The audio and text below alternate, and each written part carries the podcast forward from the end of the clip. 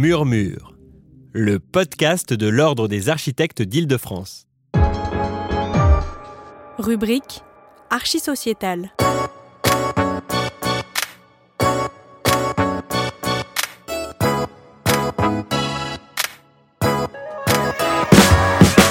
Dans le cadre de la Nuit des idées face au présent, qui a eu lieu partout en France le 31 janvier 2019, l'Ordre des architectes d'Île-de-France organisait au Récollet, en partenariat avec la Maison de l'Architecture Île-de-France, une soirée débat sur le thème Climat, des initiatives citoyennes pour changer la ville.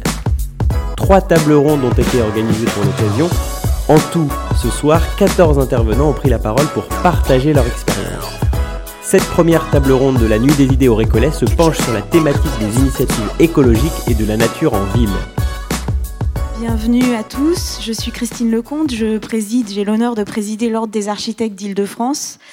Et nous sommes très heureux pour la deuxième année consécutive euh, d'organiser en partenariat avec l'Institut français et la Maison de l'Architecture une nuit des idées. Alors l'année dernière, on a travaillé sur euh, loger les plus démunis.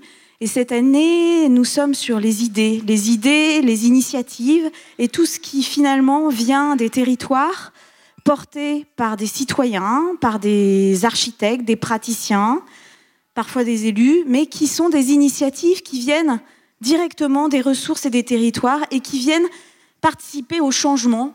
Et au changement de quoi? De notre ville, de tous les jours. Alors, on a voulu cet événement en trois temps. Euh, un temps qui va plutôt s'intéresser aux initiatives citoyennes autour de la biodiversité et de la nature en ville un autre temps qui va être plutôt sur finalement le logement, l'habitat, mais aussi la solidarité face au climat. Et puis un troisième temps qui va être plus prospectif et qui va aussi s'intéresser à l'avenir et à la manière dont on regarde en fait euh, cette, euh, cette façon que nous avons tous de faire la ville. Donc la nuit des idées, c'est quoi? C'est des idées, ça veut dire qu'on attend que vous participiez également. Euh, on n'est pas d'un côté et de l'autre, on est ensemble. Donc il ne faut pas hésiter à lever la main. Je pense que les, participants euh, seront bien contents aussi de débattre, parce qu'on est dans l'ère du temps du débat. Ce que je voulais vous dire aussi, c'est que les architectes n'ont pas attendu le grand débat pour débattre, que nous faisons ça depuis très longtemps sur la ville, que c'est même un problème pour nous parce qu'on débat tellement qu'on finit par avoir l'impression d'être tout le temps en fourmillement de débat. Et donc, on est bien content d'avoir euh, la possibilité de, s'ouvrir encore plus. Et on est très curieux de tous ces débats qui arrivent en ce moment, aussi pour voir ce qui remonte et ce qui peut, après nous, nous aider à faire encore mieux la ville pour tous les citoyens. Donc, je vais passer la parole euh, à Alberto Rocha, qui est euh, trésorier de la Maison de l'Architecture, et vous redire que j'espère que ce soir, vous passerez une bonne soirée et que nous sommes ravis de vous avoir tous là. Bonne soirée.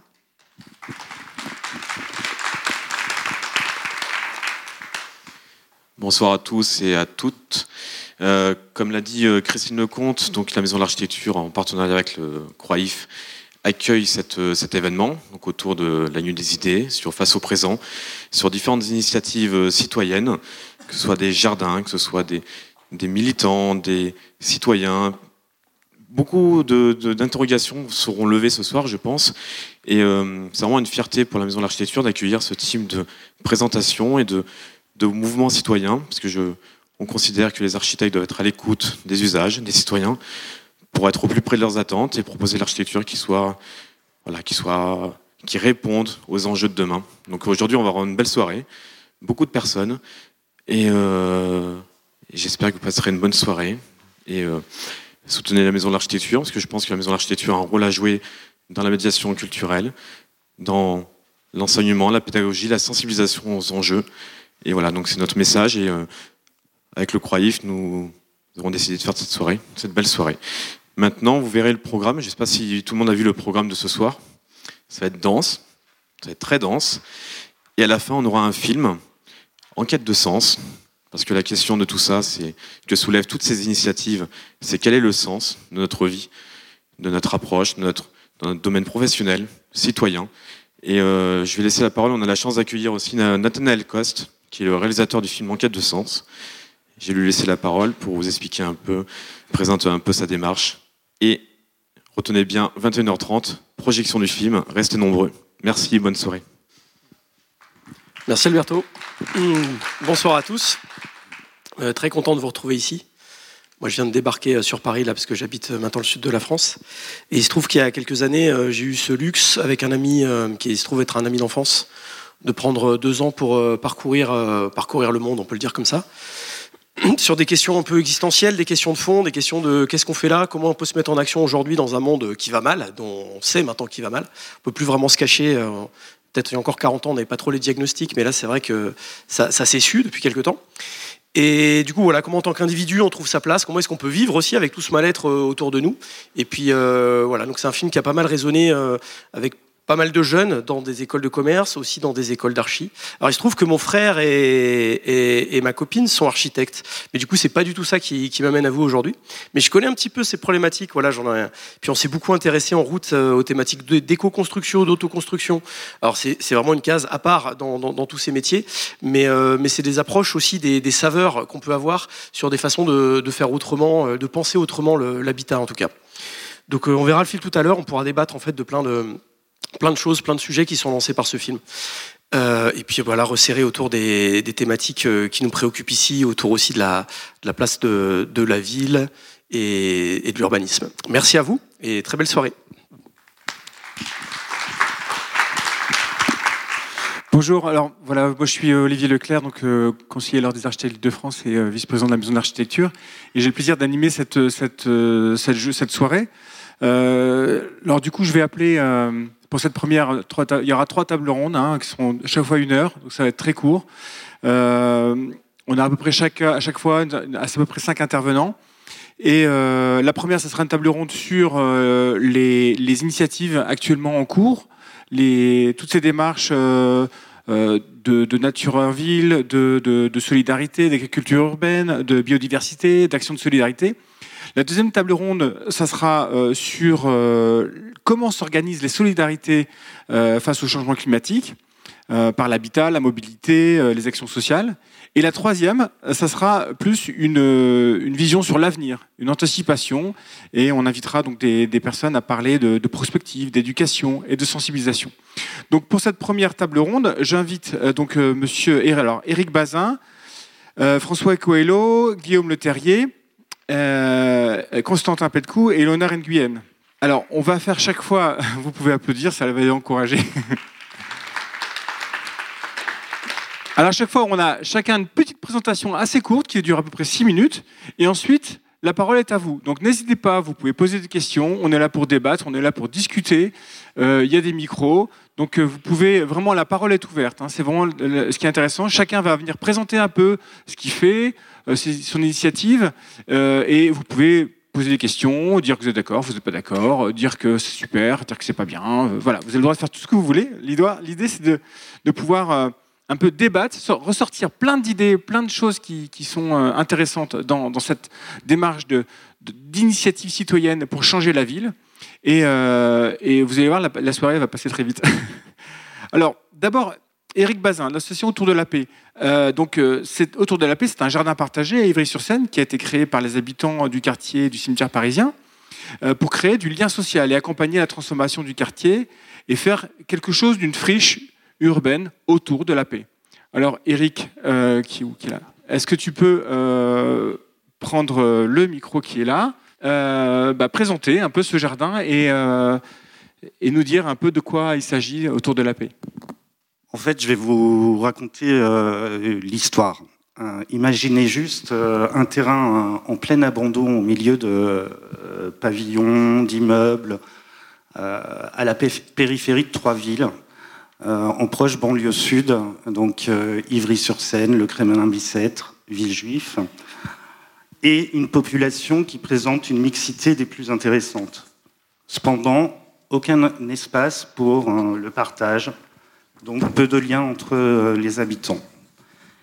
Il en fallut pas moins pour que euh, Luciano Contente, un habitant du quartier, euh, s'empare du sujet et s'investisse physiquement et mentalement auprès de la municipalité d'Ivry-sur-Seine pour obtenir le prêt de ce terrain en friche. Il a réuni autour de lui quelques bras courageux, enfants, femmes, et hommes de tous âges, habitants du quartier ou non, pour rendre euh, à cet endroit un aspect des plus attrayants. Il lui aura fallu 12 ans pour obtenir une convention avec la municipalité, pardon, ce qui montre sa pugnacité et son souci du bien vivre ensemble et du lien social.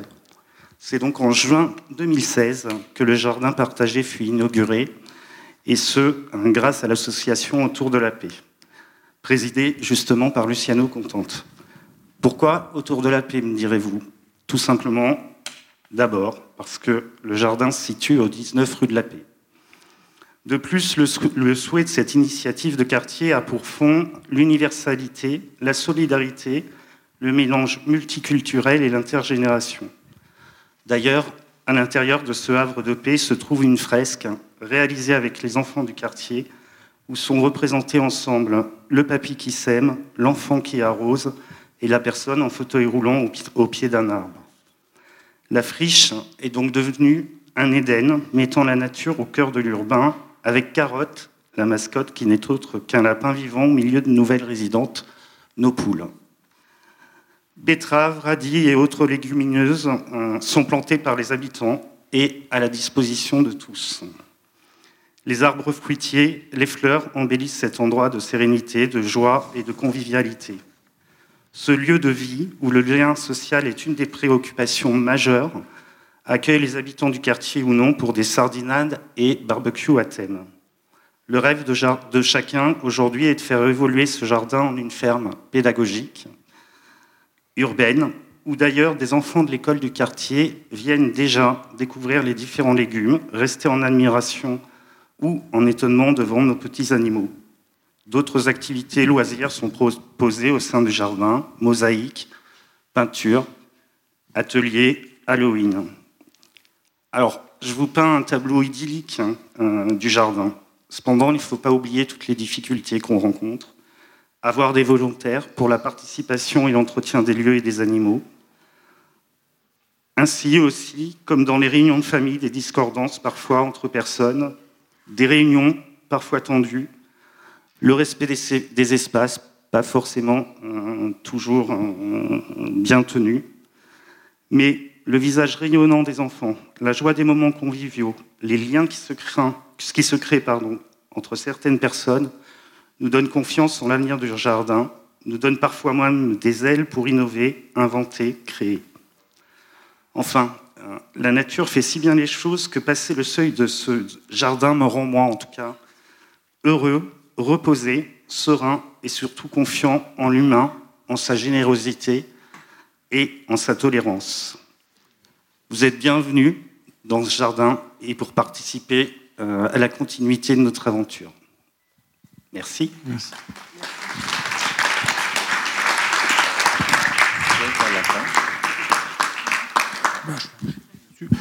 Je, voulais donner la parole à, Constantin, puisque euh, c'est une très belle initiative, euh, ce que, vous avez fait. On voit bien la naissance d'une initiative très citoyenne, comme ça, une prise en main de, son territoire, de son environnement, des jardins qu'il peut y avoir autour, des friches, euh, pour créer du, lien.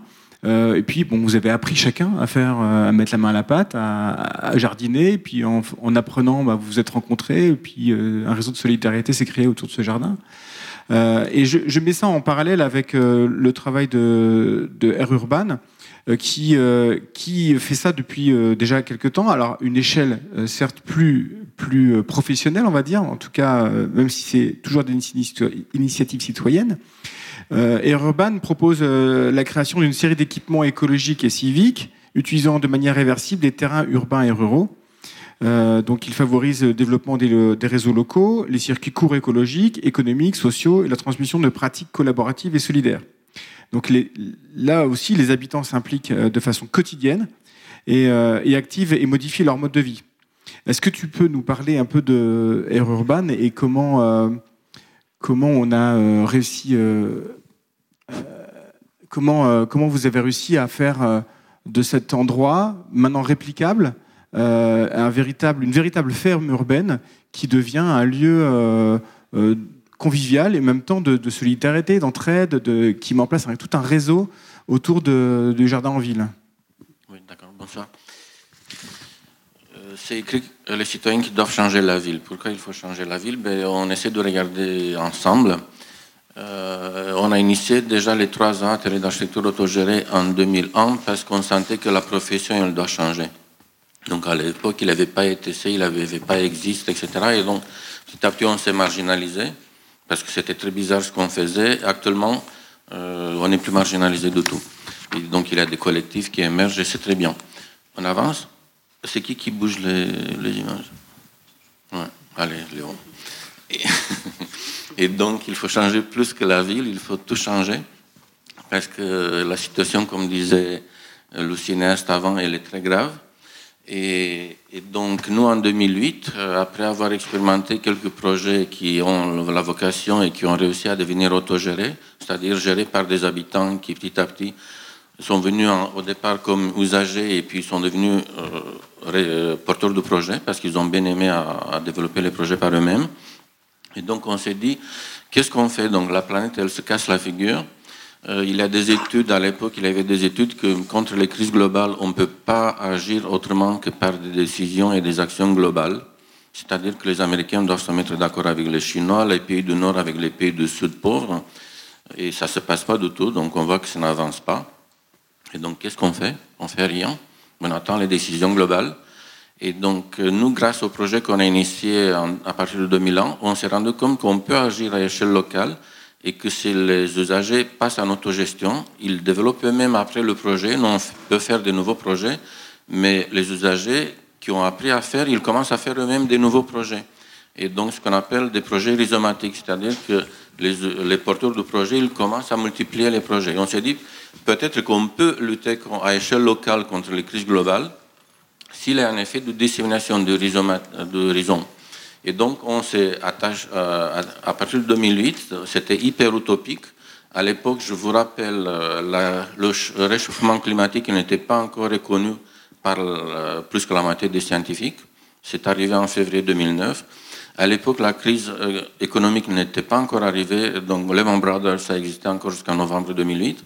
À l'époque, résilience, c'était un mot inconnu en France, circuit court très peu expérimenté. Donc, on a commencé presque comme une utopie à changer à échelle locale, à offrir l'occasion aux habitants de s'investir, pas seulement dans leur temps libre, comme dans les jardins partagés, c'est très bien, on a fait avant que ça existe à Paris.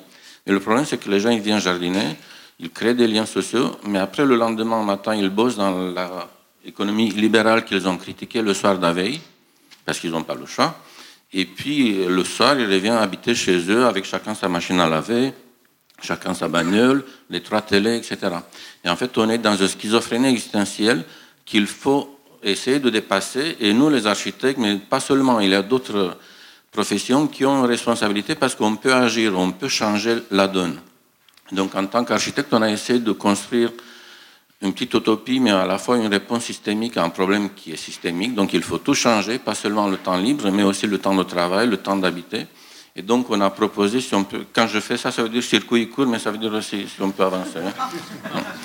Euh, donc on s'est dit, en fait, euh, les causes des, trois planètes qu'on n'en a pas, c'est qu'en fait on consomme et on pollue trop. Et en fait, tout est en cause. L'habitat, il est en cause, l'agriculture industrielle, elle est en cause, l'industrie, tout, les transports, tout. Donc il faut tout changer. Et c'est très compliqué. C'est comme on devrait retaper une maison dans laquelle on habite, dans laquelle on a des enfants, dans laquelle on travaille. Donc on doit la retaper en étant dedans.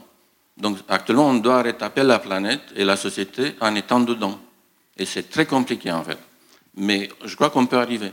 Et donc, si on essaie de s'attaquer à tout ça, pour l'instant, donc on va bien, c'est les pays pauvres qui ne doivent plus faire. Et en plus, on a, on a une responsabilité parce que il y a aussi Bruno Latour qui le dit plus récemment, on le dit depuis 11 ans d'ailleurs.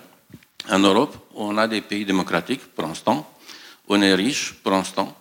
Et ça ne va pas durer apparemment. On est éduqué par rapport à d'autres. Et donc, on a une responsabilité par rapport à d'autres pays qui ne sont pas démocratiques, qui n'ont pas l'argent, qui ne sont pas éduqués. Et donc, en plus, ils veulent vivre comme nous. Nous, on ne consomme pas trois planètes, on consomme quatre et demi. Les Américains, neuf. Et ces gens-là, pauvres, ils veulent vivre comme nous. Donc, c'est à nous de montrer qu'on peut vivre différemment en étant toujours, euh, en ayant toujours de bonheur. Et donc, parce que le bonheur, il n'est pas lié au PIB. Et donc, contrairement à cette carte. Donc ça, cette carte, c'est le PIB, mais en fait, si on regarde la carte des pollutions, c'est la même quasiment. Plus on est riche, plus on pollue. On peut, euh, Et donc, en plus, on se propose des choses qu'on ne tient pas. Ça, c'est le Grenelle de l'environnement. Donc, on veut réduire par 4 les émissions de CO2. C'est la ligne verte en bas. Et si vous regardez la ligne d'en haut, c'est un peu ce qu'on est en train de faire. Et ça veut dire que plus on avance dans le temps, plus on doit réduire plus fort ou tout arrêter. En fait, ça va être très grave très bientôt. Et là, on commence à regarder qu'est-ce qu'on propose nous à faire.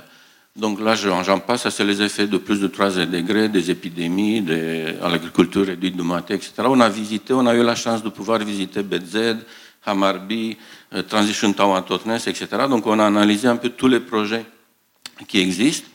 On a vu qu'il y a des réussites, mais il y a aussi des limites. Parfois, c'est juste des belles carcasses, mais les gens, ils habitent comme partout ailleurs. Euh, parfois, c'est très élitiste, c'est des gens un peu bobos, euh, qui ont les moyens, qui sont concernés. Je m'excuse, mais par exemple, quand je fais des conférences en banlieue où on fait nous des projets, c'est pas le même public qu'ici. Hein. Et donc, il faut s'adresser à tous ces gens-là, hein, pas seulement euh, dans les centres Paris. Et, donc, on a essayé de mettre en place une stratégie. Si je, ouais. Euh, sinon, je le fais. Hein, ouais, c'est bon. Et, donc, qui essaie de s'en intégrer un peu dans toutes les opportunités spatiales possibles. Donc, s'il y a une barre d'habitat, on peut la transformer en habitat coopératif. S'il y a une friche, on... Ah oui, c'est moderne. Hein. Je fais quoi, en fait? Waouh et, donc, euh, s'il a une, une, friche, on peut la transformer en agriculture urbaine. S'il y a un local qu'on peut rétaper, il peut devenir économie sociale solidaire, etc. Donc, il faut tout transformer. Tous les programmes urbains, il faut les transformer. Après, il n'y a pas l'argent. Ça, c'est connu. La transition écologique, ça va coûter 44 000 milliards de dollars. On n'en a pas. La Commission européenne se mettrait tout son argent. Ça devrait prendre 230 ans pour couvrir les coûts. On n'a pas 230 ans devant nous. Et donc, il y a les Américains qui ont un peu plus d'argent, mais ils ont un déficit, etc. Et en fait, l'argent, il est chez nous, il est dans nos savoir-faire, dans les pays pauvres qui n'ont pas d'argent, mais qui ont du temps à donner. Il est un peu partout. Et en fait, si on estime autrement euh, le travail fait, pas seulement de manière monétaire, on a les moyens. Et donc, ça veut dire aussi qu'il faut impliquer les gens par des dynamiques bottom-up, comme on dit, par le bas vers le haut, euh, avec des systèmes d'échange local, avec des grénothèques, avec euh, des monnaies locales, etc. Et en plus, en mettant en place des circuits courts qui concernent tout, pas seulement les déchets, mais aussi l'énergie, les emplois, tout. Et donc ça, c'était très utopique. En 2008, les schémas que vous avez vus sont dessinés en 2008. Il n'y avait personne qui parlait de ça. On est parti à trois à, se, à, taper aux portes, à passer des coups de fil, à envoyer des emails. Évidemment qu'il a fallu envoyer beaucoup. Et petit à petit, on a trouvé d'autres qui voulaient faire des choses. Et notamment, on a commencé à Colombes, qui est une ville vers Nanterre. Et on a trouvé des sites avec des habitants. On voulait faire trois unités avec des circuits courts.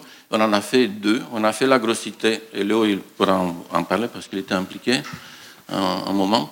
Et donc, la grossité, c'est un lieu d'agriculture urbaine et de pédagogie environnementale qui a très bien fonctionné pendant quatre années donc qui, a été, qui est devenu autogéré, en partie quasiment autofinancé par les usagers. On a créé des emplois, donc des gens qui ne se connaissaient même pas, mais ils étaient voisins, ils ont commencé à se connaître, à faire des choses ensemble, c'est eux-mêmes qui l'ont dit. Et euh, ils ont appris qu'est-ce que c'est le recyclage qu'ils méprisaient au départ, parce qu'en banlieue, le recyclage, c'est pas très bien vu comme dans le marais. Ils ont commencé à, comprendre qu'est-ce que c'est l'économie locale. Et, donc, euh, petit à petit, on est arrivé à mettre en place cette unité qui a été visitée par euh, les municipalités de Montréal, de Séoul, un peu de partout. Et aussi de Paris, de Bagnols, de Gennevilliers, donc d'Île-de-France et d'autres. Et donc, euh, après, il y a eu un changement de municipalité, un peu dommage. Donc, une maire, 80, 78 ans à l'époque, qui comprenait rien à l'écologie, qui a essayé de tout casser.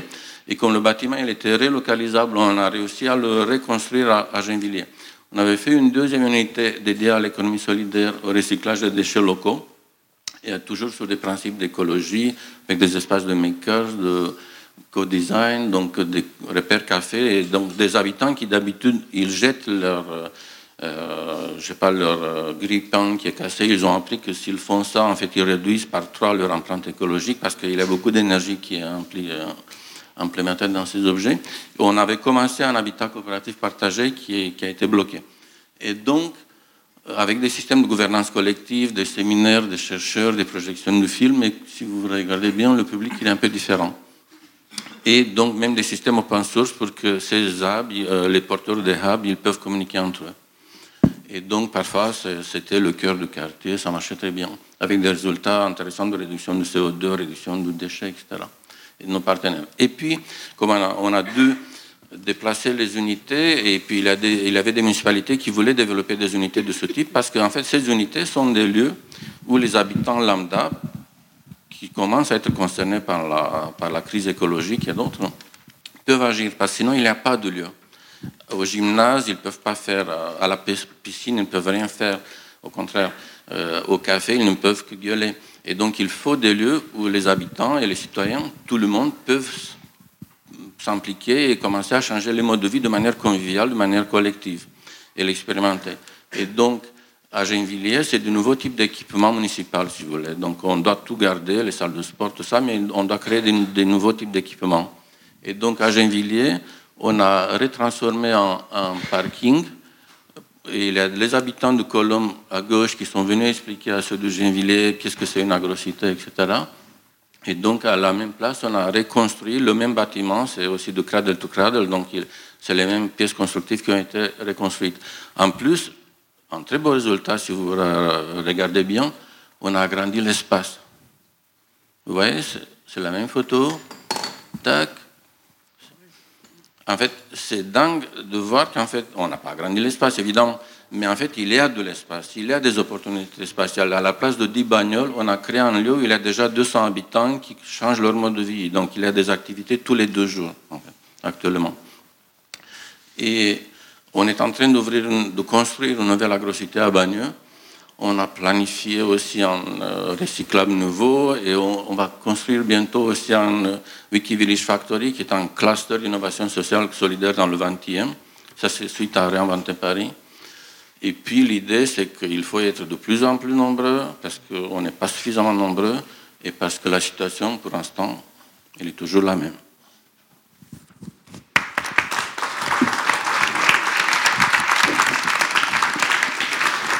Alors merci pour cette très belle présentation. C'est un projet, il faut aller voir. Hein. C'est facile, on le, voit. Gennevilliers, on le voit. Bagneux, c'est pour bientôt.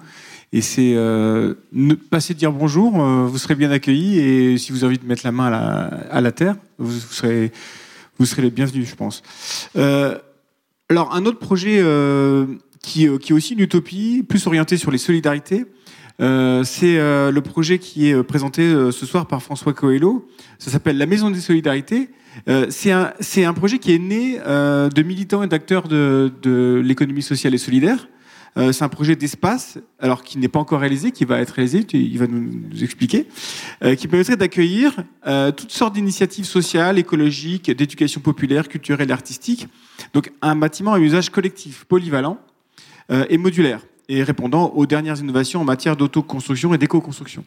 Donc on est sur des, usages très un peu similaires à, Air Urban, avec une dimension euh, voilà, peut-être sociale aussi, enfin il y a une sont sociale aussi, mais euh, une dimension euh, qui est née de, des, militants de l'économie sociale et solidaire.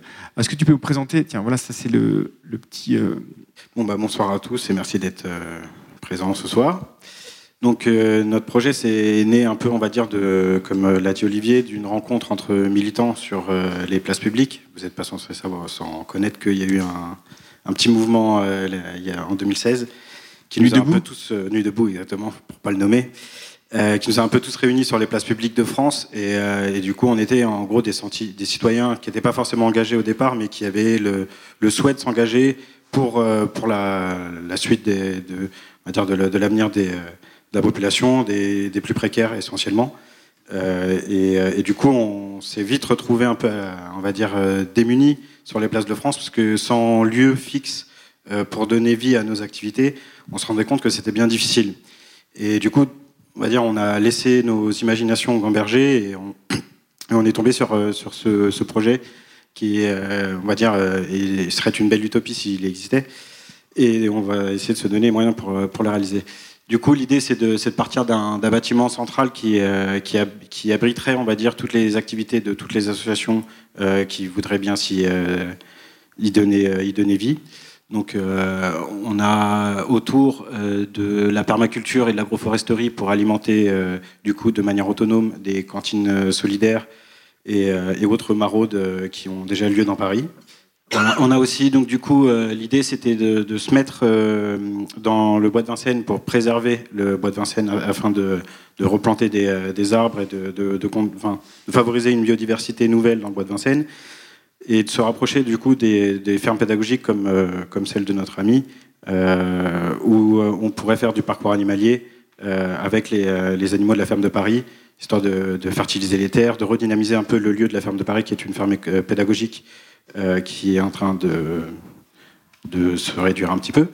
Et, euh, du coup, l'idée, c'est de redynamiser un peu, le, on va dire un peu la lutte autour de, le fait de favoriser la biodiversité et de préserver un, environnement naturel euh, proche, on va dire très grosse ville comme Paris. Et ce qui est très difficile parce qu'il y a énormément de, de projets qui ne sont pas forcément très écolos dans les bois. Et euh, du coup, l'idée, c'est d'ajouter aussi sur ce terrain euh, tout un tas de constructions euh, autonomes, d'abris mobiles et, on va dire de d'œuvres contemporaines basées sur le, lien entre l'humain, la solidarité et la nature. L'idée, c'est de, vraiment de, recentrer le lieu autour d'un lieu qu'on aimerait tous connaître et qu'on aimerait tous visiter. Emmener nos enfants le, dimanche pour planter des, tomates ou, ou, caresser quelques chèvres. C'est je pense toujours agréable d'avoir un lieu comme ça proche de chez soi. Et, euh, du coup, l'idée, euh, donc, c'est d'y développer aussi tout un, tout un tas d'activités dans ce bâtiment qui auraient des, euh, enfin, des grosses composantes sociales. C'est-à-dire qu'on y retrouverait donc de, la cantine, de la cantine solidaire, mais aussi bien des ateliers de recyclerie pour, on va dire, permettre ressourcerie, recyclerie qui pourrait permettre à, tout un tas de gens qui n'ont pas les moyens forcément de s'acheter des, belles choses dans les magasins, mais d'en avoir quand même des utiles et, fonctionnels pour eux. Euh, on a aussi donc euh, un espace concert où on, imagine euh, faire des spectacles et du, théâtre, enfin tout un tas d'activités dans, ce style-là. On a un relais paysan qu'on imagine aussi faire un, peu comme un groupement d'achat où, on pourrait faire venir un peu de on va dire des, proches euh, euh, zones euh, agricoles d'Île-de-France et, faire, on va dire, profiter de manière simple tous les, tous les bons produits qui, n'existent pas dans les supermarchés. Là, on a donc quelques exemples de, de, petites constructions qu'on pourrait imaginer sur le lieu. Donc ça va de, de, l'écodome jusqu'à la, petite serre faite en récup, enfin, en passant par des, euh, réhabilitations de conteneurs euh, de, maritimes.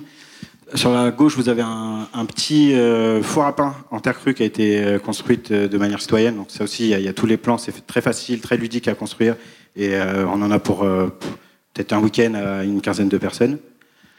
Et sur la droite, vous voyez un, un, bicitractor. Donc en gros, c'est l'atelier paysan qui fabrique ces, petits engins pour euh, cultiver la terre sans euh, engins mécanisés et sans, on va dire, détruire euh, la, biodiversité qui s'y trouve déjà.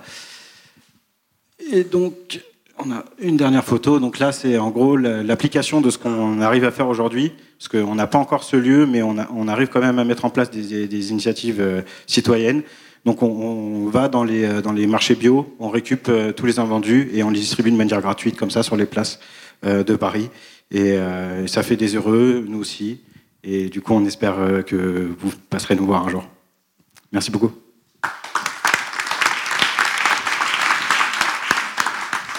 Merci. Et c'est comment on peut faire euh, Il y a un site internet, l'adresse? Il y a un site internet, j'ai pas mal. Pardon. J'ai quelques tracts, du coup, pour toutes les personnes qui sont intéressées, il y, a, il y, a, toutes les coordonnées dedans. Vous trouverez le site, les réseaux sociaux et tout ce qu'on a pu commencer à imaginer pour le moment. Donc c'est un projet qui ne demande qu'à naître. Donc si dans vos, dans vos réseaux, vous avez un moyen de faire, donner écho à ce projet, je pense que ce serait intéressant. C'est une initiative citoyenne qui demande aussi l'écho des, citoyens. Alors, euh, tu parlais de caresser des chèvres, euh, et on a en présence euh, ce, soir Guillaume Le Terrier. euh, qui représente les bergers urbains. Alors les bergers urbains, bah, qu'est-ce que c'est? Euh, C'est euh, une gestion paysanne des espaces ouverts dans la ville. Donc c'est du pastoralisme urbain, de la transhumance, de l'accompagnement aussi et de la formation et plein de choses autour du mouton. Euh, ouais, c'est ça. nous, on intervient principalement dans la comment dire dans la ville, dans les zones périurbaines très denses, et on essaye de réfléchir à comment est-ce qu'on peut mettre en place de l'élevage, de production à l'intérieur de la ville. À l'instar de l'éco-pâturage, où généralement, euh, en gros, euh, on a euh, aujourd'hui beaucoup d'activités qui rentrent. On dit si on met des moutons dans la ville, et eh ben en gros, sur des espaces, ça coûte moins cher et ça va être beaucoup plus intéressant à gérer. Ça apporte de l'attrait, comment dire, enfin, un bien-être animal, un bien-être pour les personnes, et du coup, c'est bon à tous les étages, et ça nous fait en fait une bonne, un bon greenwashing qui rentre dans les politiques RSE, ce qui est plutôt assez intéressant, et qui va dessus. Le but, quand même, si on produit et si on parle d'agriculture en ville, la plupart du temps, c'est qu'il faut, quand on parle d'agriculture, il y a une dimension à produire ou à respecter son terroir et à valoriser le terroir qui va dessus. Alors les Anglais parlent très bien, ils ont des formes d'agriculture en ville qu'ils appellent urban gardener, qui sont sans doute plus respectueuses pour les agriculteurs, parce que moi quand je fais les agriculteurs, ils me disent c'est pas parce que je plante trois tomates qu'on plante trois tomates qu'on a une idée de la complexité de mon travail, et donc du coup c'est assez difficile. Et le but pour nous c'était d'être paysans à l'intérieur de la ville avant d'être agriculteur, parce qu'à partir du moment où on devient agriculteur c'est un peu plus compliqué, et de, de respecter le terroir de la ville et de montrer que autour de Paris, dans Paris, il y a des terrains qui sont... Euh, comment dire, qui sont quasiment pas polluées, où on travaille quasiment de l'agriculture sur des zones PNR, où les pollutions n'existent pas par rapport à ce qu'on peut trouver en ville sur une agriculture classique.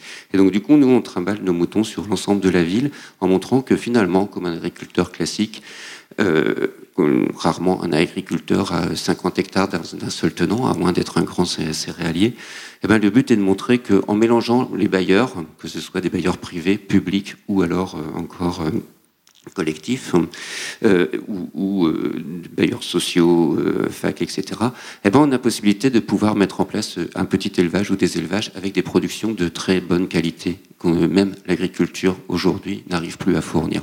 Et donc du coup, on arrive à produire de la viande d'un côté qui est d'une excellente qualité, qui est achetée par des chefs de la gastronomie, parfois étoilée, qui est très demandée et qui permet de générer des nouvelles filières aussi à l'intérieur de des schémas d'agriculture classique et en même temps de pouvoir installer des porosités à l'intérieur de la ville entre les moutons. C'est-à-dire que nous, on est en Seine-Saint-Denis, la plupart du temps, on travaille 12 km autour de nos exploitations, et puis après, ben, on va pouvoir traverser une cité à l'autre et instaurer des passages comme ça qui vont pouvoir se mettre en place autour du berger et du troupeau de moutons, où les gens vont suivre des personnes qui changer le territoire et les représentations qu'ils ont du territoire, parce que d'un seul coup, on n'ose pas aller chez le voisin parce qu'il a une mauvaise réputation de cité en cité. Et comme ça, ça permet d'ouvrir la ville, de casser les représentations qu'on en a et de découvrir son voisin un petit peu différemment et de rassurer la ville finalement.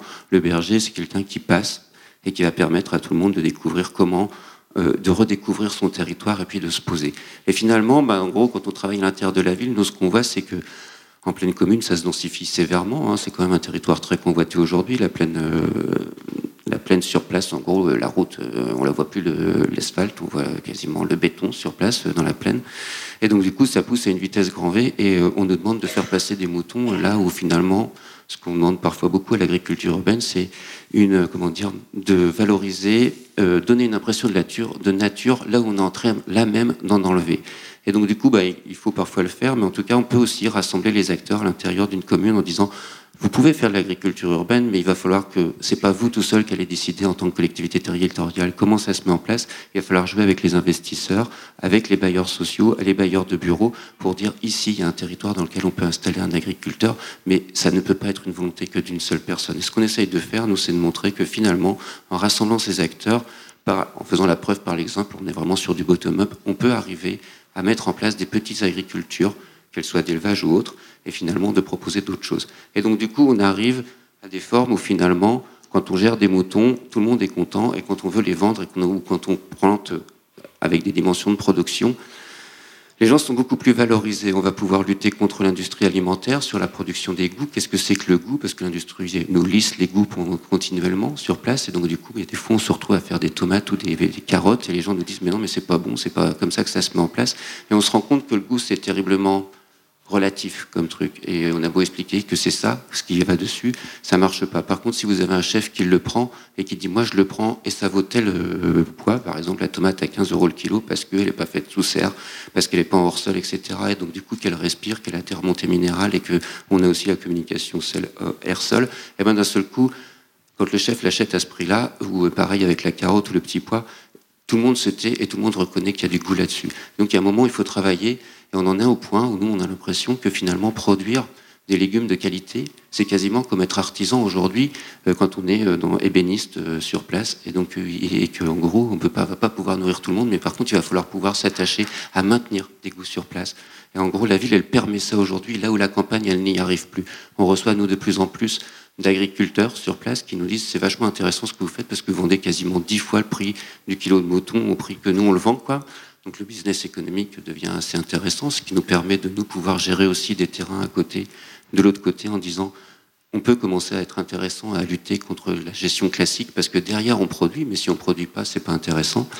Et gérer aussi la biodiversité qui va dessus parce que si vous mettez juste un mouton en place, et eh ben en gros, soit vous appauvrissez votre prairie parce qu'il mange que ce qui est le plus appétant pour lui et il vous laisse que le graminé, soit vous, vous, vous le mettez trop longtemps et du coup, euh, il, il, appauvrit la prairie parce qu'il euh, a tout retourné, il a tout arraché, il se pollue et en plus c'est une mauvaise qualité. Si vous êtes producteur et que vous avez une dimension à produire, vous voulez un bel animal, vous voulez des beaux légumes, vous respectez votre terrain parce que fatalement, il va revenir sur place et il va falloir le générer parce que c'est lui qui va vous donner. Donc vous investissez, investissez sur place.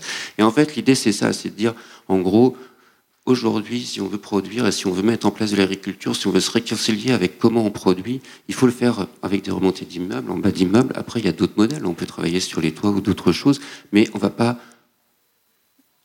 euh, comment dire, euh, se réconcilier avec la base de la nourriture ou de ce qu'elle a été. À partir de là, on peut arriver à refaire des serres à Paris et à trouver une autonomie qui va sur place et travailler sur les toits. Euh, c'est pas très gênant. On aura la même nourriture que ce qu'on importe sur place et on aura sans doute un, un impact carbone un peu moins important. Quoi qu'il faut voir, parce que le coût de la construction, avec euh, le béton qu'il faut en plus pour tenir les portants, c'est pas forcément gagné. Alors qu'avec un bon ferroutage, finalement, ça pourrait marcher. Et le vrai intérêt aujourd'hui, c'est que la pollution, elle n'est pas à l'intérieur de la ville, elle est plus dans les terrains à côté, et de sensibiliser et de rapprocher le consommateur de ces lieux de production. Parce qu'à chaque fois qu'on l'a éloigné, les scandales alimentaires se sont multipliés. Et finalement, quand euh, on sensibilise tout le monde directement en bas de chez lui, eh ben, ça permet tout simplement de mieux manger, de mieux s'accrocher et de s'accorder aussi sur comment, qu'est-ce que c'est que le travail d'un agriculteur aujourd'hui ou d'un paysan pour pouvoir reconnaître un petit peu ce qu'on met dans son assiette et se sensibiliser. Donc nous, en gros, l'agriculture urbaine, ça fait 15 ans qu'on est dessus, pour ma part, c'est de pouvoir réconcilier un petit peu ce qui existe avant de rentrer dans l'effet du greenwashing, etc. Alors on s'en sert hein, parfois pour pouvoir faire d'autres choses, mais il faut pouvoir allier et avoir la dimension à produire. Sinon, une agriculture qui ne produit pas, ça pose question pour ma part en tout cas. Merci, bravo pour cette euh, présentation. Alors, je sais que vous pouvez, vous pouvez aller sur Facebook, euh, vous tapez les bergers urbains, vous allez tomber sur leur page. Et ce qui est intéressant, c'est que de temps en temps, ils organisent des transhumances. Moi, pour ma part, j'y ai participé et euh, franchement, c'est vraiment sympa de se balader avec les moutons en pleine ville. Ils vont dans des endroits incroyables, ils vont toujours trouver de l'herbe, de quoi manger. Et puis, c'est une super ambiance. Quand on est avec les moutons, les gens ils sont subjugués de voir des moutons passer comme ça en pleine ville. C'est assez sympa. Et puis, bon, il y a un côté un peu militant. Alors, euh, enfin, euh, donc, je donne la parole à Léonard Nguyen Vante, qui fait partie, qui est paysagiste et qui est euh, membre de la Guerilla Gardening. Alors, Guerilla Gardening, c'est un groupe de paysagistes militants Hein, dont les armes sont faites à base de graines, hein, les seed, bombes ou des tags en mousse. C'est ça? Alors, euh, au début, euh, du, coup, euh, Alberto m'avait contacté pour ça parce que lui aussi était guerriero jardinier. Il, avait, il, a participé à planter des choses dans la ville. On s'était rencontrés à cette occasion. Et d'ailleurs, j'en profite pour dire qu'il y a aussi Gabi qui est, fondateur de, en tout cas du mouvement à Paris qui est là. Voilà, c'est un mouvement qui est né dans les années 70 à Harlem et qui est arrivé en France il y a 10 ans à peu près euh, oui, voilà, c'est ça, il y a dix ans. Ça avait commencé juste avant en Angleterre. Et puis après, on a, on a rencontré euh, voilà, de Richard Reynolds, l'anglais, qui est, qui est, venu. Et puis on a, on a commencé à jardiner comme ça, d'abord euh, au pied des, des, immeubles, un peu, un peu partout, comme ça, dans la ville. Et euh, d'abord avec, du coup, si on regarde un peu les images, les, les, voilà, on voit un peu la, la tête de Winston Churchill, avec, enfin, disons des actions un peu coup de poing, un peu des actions un peu voilà, très ponctuelles ou éphémères, mais qui vont d'abord euh, euh, ramener un peu euh, les gens à, s'intéresser au mouvement. Rien que le nom guérilla gardening, les gens se disent mais guérilla quoi, c'est quoi cette guérilla Donc c'est volontairement, c'est de la provoque. Hein. Et, voilà. Après, il y a aussi des, lieux plus pérennes, et cette image, elle résonne, elle montre bien ça, parce que je, ne voulais pas parler d'un seul projet, mais d'un mouvement, d'une manière de fonctionner. Et du coup, euh, là, on voit le jardin d'Adam Purple dans les années 80, qui avait fait un jardin magnifique, qui a malheureusement été détruit, mais qui avait, il avait rassemblé des matières qu'il avait récupérées, euh, voilà. Et du coup, je, vais parler un peu des qualités, un peu de qu'est-ce qu'on doit être ou qu'est-ce que que pour être un bon guerriero jardinier, parce que vous êtes tous amenés, ou, des fois euh, à votre insu, vous, êtes aussi et vous participez euh, des fois par négligence, en jetant un fruit ou en jetant une graine. Euh, il y a des choses qui sèment dans la ville, des arbres fruitiers. Des... Voilà, donc ça c'est un, petit. Donc là, c'est pour montrer aussi qu'on questionne les mobilités et la manière de, de se déplacer dans la ville. Donc on avait fait ce, ce, petit chariot aux ateliers du Grand Long, au Lyon. Là, c'est, il faut, pour être un bon guerrier jardinier, il faut savoir être bon diplomate, savoir pouvoir jardiner avec la police et, euh, et savoir euh, grimper, euh, voilà, se, se, faire discret, pouvoir cacher ses outils. Il faut aussi euh, un peu maîtriser la cartographie. Et euh, c'est un outil que nous, on utilisait pas mal, mais qui maintenant euh, a tendance un peu, avec le, le, big data, à se, à se ralentir. je parlerai tout à l'heure d'un autre mouvement aussi, où, où, quand on cherche un peu des, des, des, des actualités, c'est toujours de plus en plus difficile parce que les gens passent de moins en moins de temps sur Internet. Du coup, ils cartographient plus vraiment leurs actions. Donc là, c'est plutôt une cartographie poétique avec les plantations de fleurs dans la ville. Donc euh, quand il y a la police sur la, voie de chemin de fer, je vais jardiner à côté, voilà, dans la ville, et ça me permet de rencontrer des gens. Euh, voilà, ça c'est sur la petite ceinture. Et euh, avec un artiste, donc il faut savoir s'adapter à toutes sortes de mobilier urbain. Donc là c'est un lombricomposteur qu'on avait construit sous une cage d'escalier. Euh, et puis apparaître dans des endroits où on n'aurait jamais eu l'impression qu'on puisse aller. Donc ça, ça, a l'air euh, pas incroyable, mais c'est la, cour de l'école d'architecture de, de, la, Villette. Et du coup, on, j'avais fait quelques actions là-bas pour euh, sensibiliser des jeunes étudiants à l'architecture. Il faut savoir utiliser les matériaux, les matériaux de la ville, les matériaux d'aujourd'hui, les, gravats. et, même, et même plus, il faut savoir tout utiliser, transformer pour, pour jardiner. Euh, donc là, euh, maintenant, je, veux passer un peu à l'institutionnalisation du mouvement, un peu le, mouvement incroyable comestible qui, euh, lui, est plus apparu dans les années 2000, parce que je sais pas trop comment intituler cette présentation, mais du coup, c'est plutôt la guérilla gardening pionnier de l'agriculture urbaine, parce qu'avant de, jardiner à Rourban, je, faisais ça, c'est comme ça que j'ai un peu appris aussi à, jardiner. Et, et du coup, voilà, euh, donc il y a tout un protocole. Il euh, faut se prendre en photo devant euh, devant un panneau. Faut justement cartographier. Ces cartographies-là qui sont pas non plus super à jour maintenant. Et puis voilà, faut prendre contact avec les élus, se rassembler, se redistribuer des parcelles dans la ville. Mais du coup, c'est une action illégale qui devient petit à petit légale, voilà, et qui questionne justement euh, est-ce que c'est du vol? Est-ce que c'est du partage euh, quand on cultive des légumes dans la ville? Est-ce que voilà. Et du coup, je vais, je vais parler du coup d'un gros enjeu par rapport à cette question d'agriculture urbaine, qui est la question euh, des semences. Voilà, je, je, je, un peu. Donc ça, c'est une carte un, peu pas très facile à lire. C'est en fait c'est c'est un petit photomontage de la, la, la, carte de en fait du musée des colonies où on voit euh, les administrateurs, donc on voit 79 000 hommes qui euh, administrent 60 millions d'indigènes. Et ben à l'heure actuelle, ça n'a pas vraiment changé parce que finalement, aujourd'hui, on a Svalbard, là-haut, c'est la grande banque de semences euh, mondiale, qui du coup administre voilà, des millions de graines à travers le monde. Et nous, on ne peut rien toucher par rapport à ça, on ne peut rien faire. Et, là, c'est un peu la diversité agricole que vous aviez en 1900 et dans les années 80 ce qui restait comme légumes, euh, comme diversité. Donc on, imagine que voilà, il y a aussi toute une culture qui a disparu euh, avec ça. Donc après, il faut choisir son camp. Soit euh, on va sur des supermarchés sur Internet dont je ne citerai pas le nom et on achète des kits de graines survivalistes. Soit euh, bah, on détruit les modèles euh, actuels, quoi, qui pour moi sont obsolètes. Et il faudrait regarder plutôt l'espèce de petite friche noire là en bas, là, qui ressemble à rien, là, mais qui, voilà, ça c'est les délaissés en fait. Et les délaissés, c'est super important parce que voilà, c'est vraiment avec ces délaissés, ce réseau euh, de jardins qui est énorme en fait et qui a un énorme potentiel en Ile-de-France. Et, euh, et, du coup, ma dernière image pour conclure, euh, du coup c'est un, cratère anglais, c'est des Victory Gardens, mais c'est pour dire qu'on peut aussi essayer de jardiner sur les ruines, du capitalisme. Ah, merci. Tiens, garde ton micro. Alors, Comment on fait pour, euh, si des gens sont intéressés pour venir rejoindre, devenir guerriero, comment on fait? Alors, euh, on a un petit euh, site internet, Guerilla Gardening France, je crois, voilà.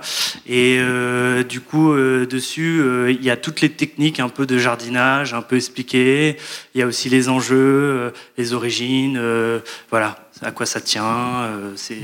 ça permettra de, de de compléter voilà, les informations. Alors si, des invités veulent réagir ou si vous voulez dans la salle vous voulez réagir, euh, on va prendre vos questions et n'hésitez pas euh, à questionner euh, autour de la paix, la maison de, des solidarités, les bergers urbains, les guerriers urbains, enfin guerriers gardening ou air.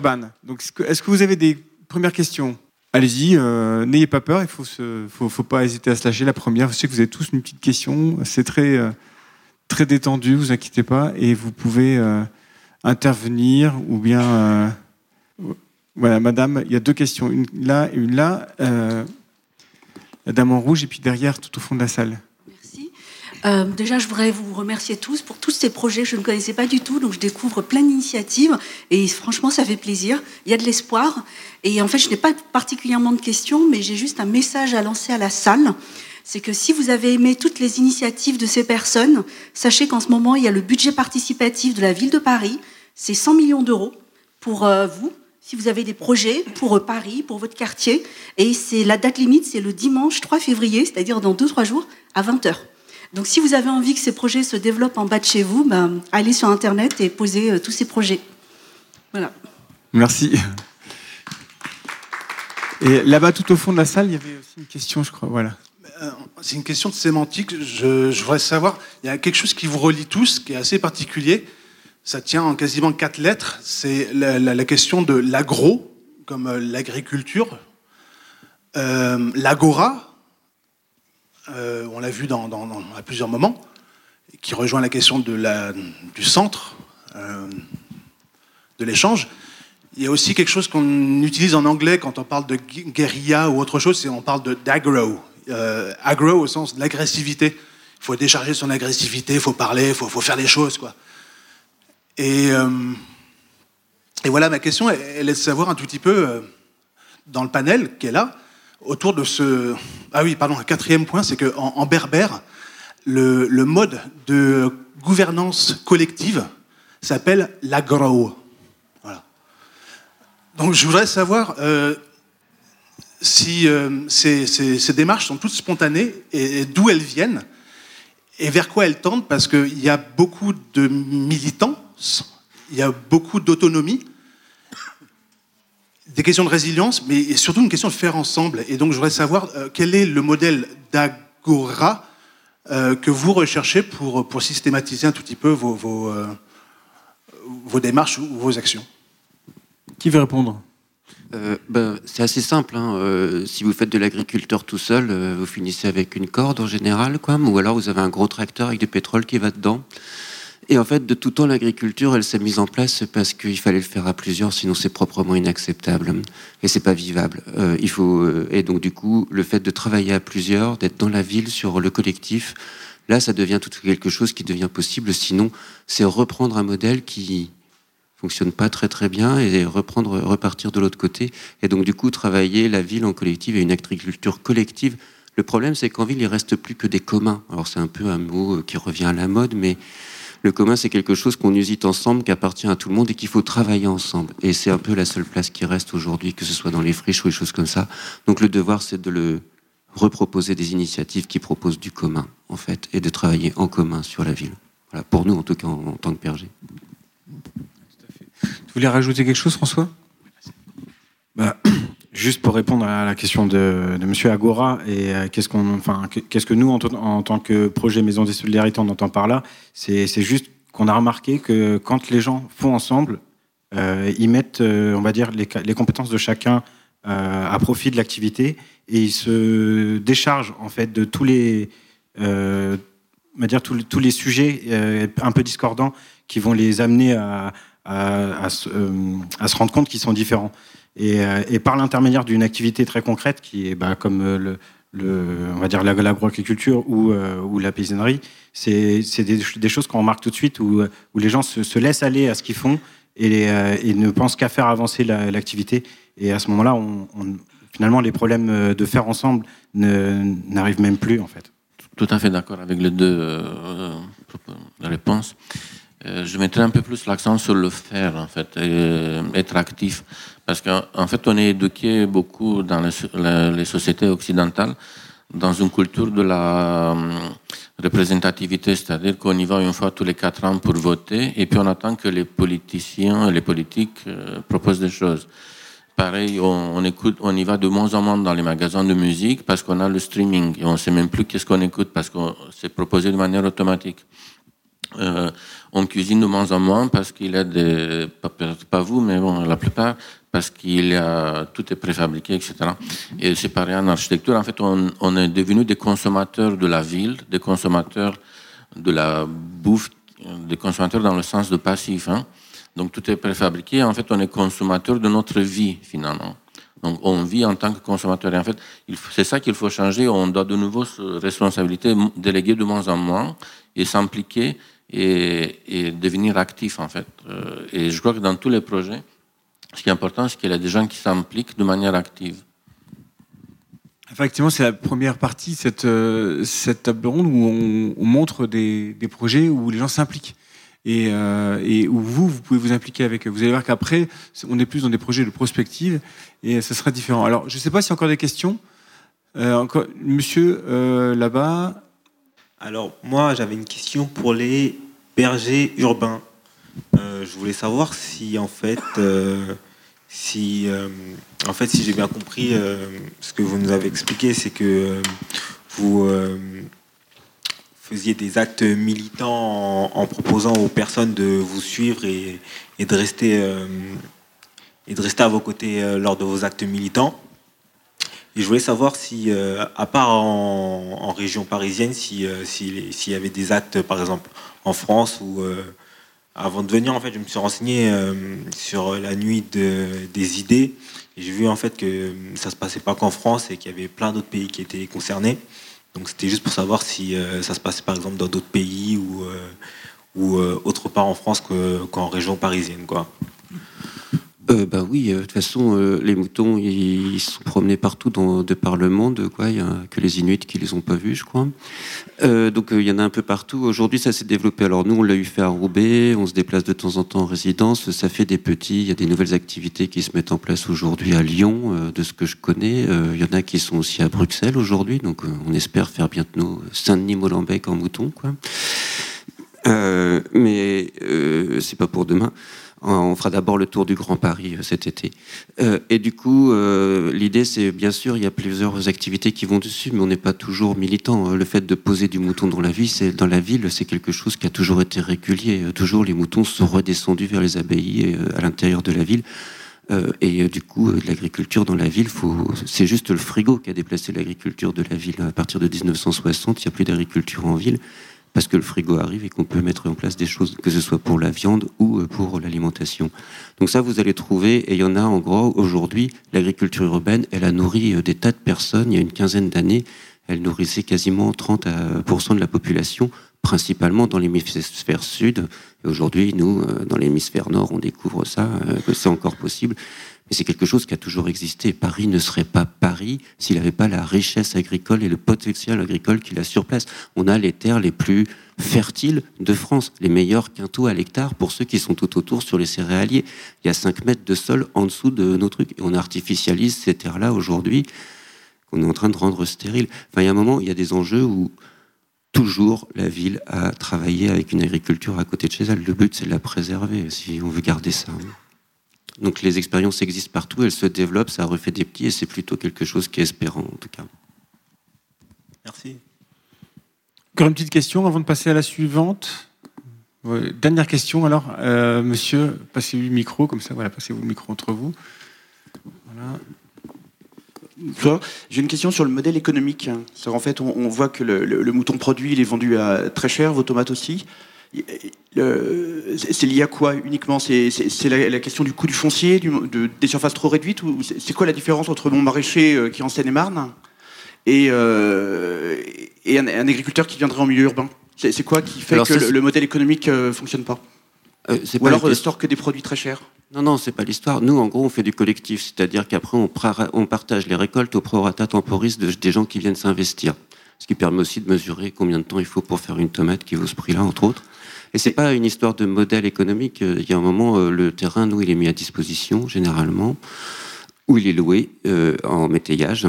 Euh, et donc, du coup, à partir de là, il y a un moment, c'est juste comment vous produisez. Il y a un moment, euh, si vous êtes sous serre et si vous faites de l'intensif, vous ferez pas la même tomate que quand vous euh, prenez le temps euh, de ne pas l'arroser, parce que plus vous arrosez, plus vous diluez, mais vous n'aurez pas les mêmes rendements non plus, donc ça descend. Donc il y a un moment, le modèle économique, il existe parce qu'on prend le temps de respecter et on ne veut pas aller au-delà de ce qui est peut donner le terrain qu'on exploite ou la bête qu'on exploite. Et à un moment, si vous mettez une vache et que vous lui donnez du grain, on lui génère une cirrhose, vous aurez 20% de lait en plus. Mais le lait, euh, il intéresse personne. Et on arrive à des dérives où on a des agriculteurs, ils veulent même pas boire le lait de leur vache parce que tant qu'il n'a pas été revalorisé, ils n'ont pas confiance dans ce qu'ils font. Quoi. Donc du coup, il y a un moment, soit en gros, on retravaille de manière raisonnable et ça prend des coûts considérables parce que l'agriculture, enfin, la, la, la nourriture qu'on vous propose aujourd'hui, elle est dumpée par la PAC. Quoi. On n'a plus pris l'habitude de payer le prix que ça vaut, quoi, au début du siècle dernier. Les gens mettaient 30% du budget dans leur alimentation. Aujourd'hui, on n'en met plus que 12. Ben, fatalement, ça se traduit par euh, des dérives quelque part. Quoi. C'est pas qu'on a fait des, si on a fait des progrès, euh, les produits ont descendu.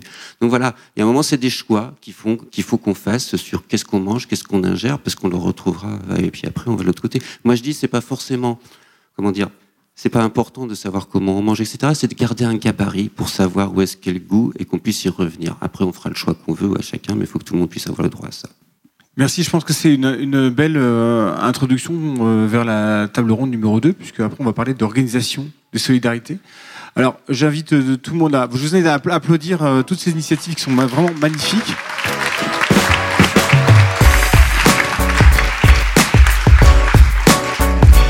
C'était la table ronde Initiative écologique et nature en ville en présence de Fatia Sessa Boulassoun, présidente de l'association Autour de la paix, François Coelho, initiateur du projet Maison des Solidarités, Guillaume Leterrier, développeur territorial Les Bergers Urbains, Constantin Petcou et Douana Petrescu du réseau de résilience urbaine Air Urban, et de Léonard Nguyen Vante, paysagiste, membre de la Guérilla Gardening. Deux autres tables rondes sont également disponibles à l'écoute dans le cadre du podcast Murmure, rubrique archi-sociétale. Des initiatives et engagements se développent pour répondre aux défis climatiques et sociaux en termes de biodiversité, ressources, action sociale, habitat, mobilité, écosystème et aménagement des territoires. Ces initiatives citoyennes pour changer la ville existent et ont déjà porté leurs fruits. Cette nuit des idées était animée par Alberto Rocha, architecte élu de la Maison de l'Architecture Île-de-France, et Olivier Leclerc et Joanny Bouffier-Hartmann, tous deux architectes élus de l'Ordre des architectes d'Île-de-France. Rendez-vous le 30 janvier 2019 pour la prochaine édition de la Nuit des idées sur le thème Être vivant.